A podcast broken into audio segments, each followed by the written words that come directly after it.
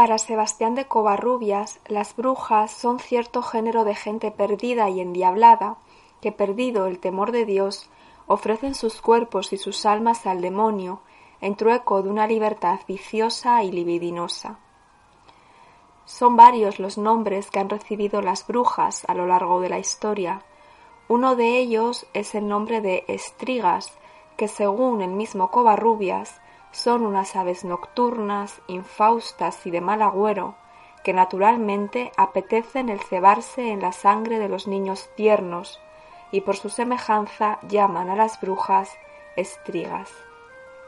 Guardad bien en la memoria esta última definición, porque de una estriga tratará la historia de hoy. Bienvenidas y bienvenidos a De Brujas.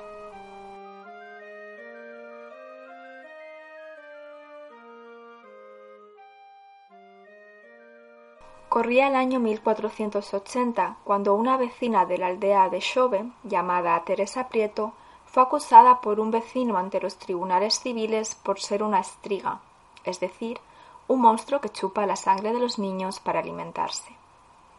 Textualmente, el documento en el que se puede leer esta acusación deja constancia de que la mujer acostumbraba a ir andando de noche por las casas ajenas para entrar en ellas haciendo mucho daño a los fieles cristianos, chupándoles la sangre, mayormente a las criaturas, y otras cosas muy feas contra la Santa Madre Iglesia. Para desgracia de Teresa Prieto, esta acusación fue tomada por verdadera por el teniente corregidor del Principado, de tal forma que la mujer fue sometida a tortura. Concretamente, fue sometida al tormento del agua, que consistía en hacer pasar por la garganta cantidades ingentes de agua con el fin de que la víctima se atragantara. Cabe señalar que para tomar por cierta esta acusación tan solo fue necesario un testigo, que a día de hoy podemos deducir que no tenía muy buena relación con Teresa Prieto. Ante esta situación podríamos preguntarnos cómo es posible que con tan pocas pruebas se acusara a esta mujer. Pues bien, tal y como señala Rieta Gallastegui, todavía quedaban varios años para que se desatara la locura colectiva que llevó a la muerte a miles de personas inocentes. No obstante, estaba comenzando poco a poco este oscuro pasaje de nuestra historia y Teresa Prieto fue una de las primeras acusadas por brujería de nuestro país.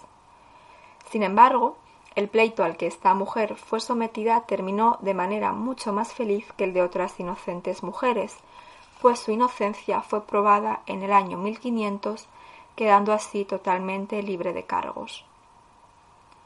Como podréis imaginar, esta libertad no fue fácil de lograr, y es que la valentía de Teresa Prieto fue mayúscula al decidir escaparse de los tribunales tras ser torturada.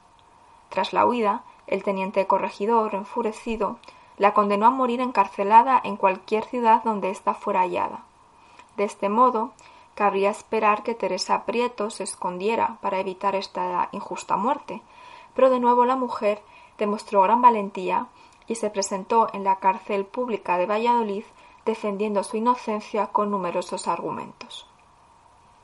Esta inocencia, como digo, fue probada en el año 1500 de tal forma que quedó demostrado que la tal vampira de Xove o estriga de Xove no era más que una vecina cualquiera de la aldea que quizás por despertar envidias o incomodidad fue tomada por bruja.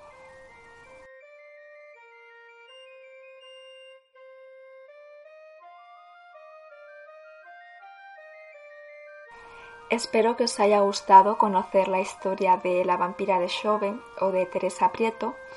Antes de despedirme me gustaría recomendaros dos libros que tratan eh, no solo este caso en concreto, sino también otros sucedidos en Asturias.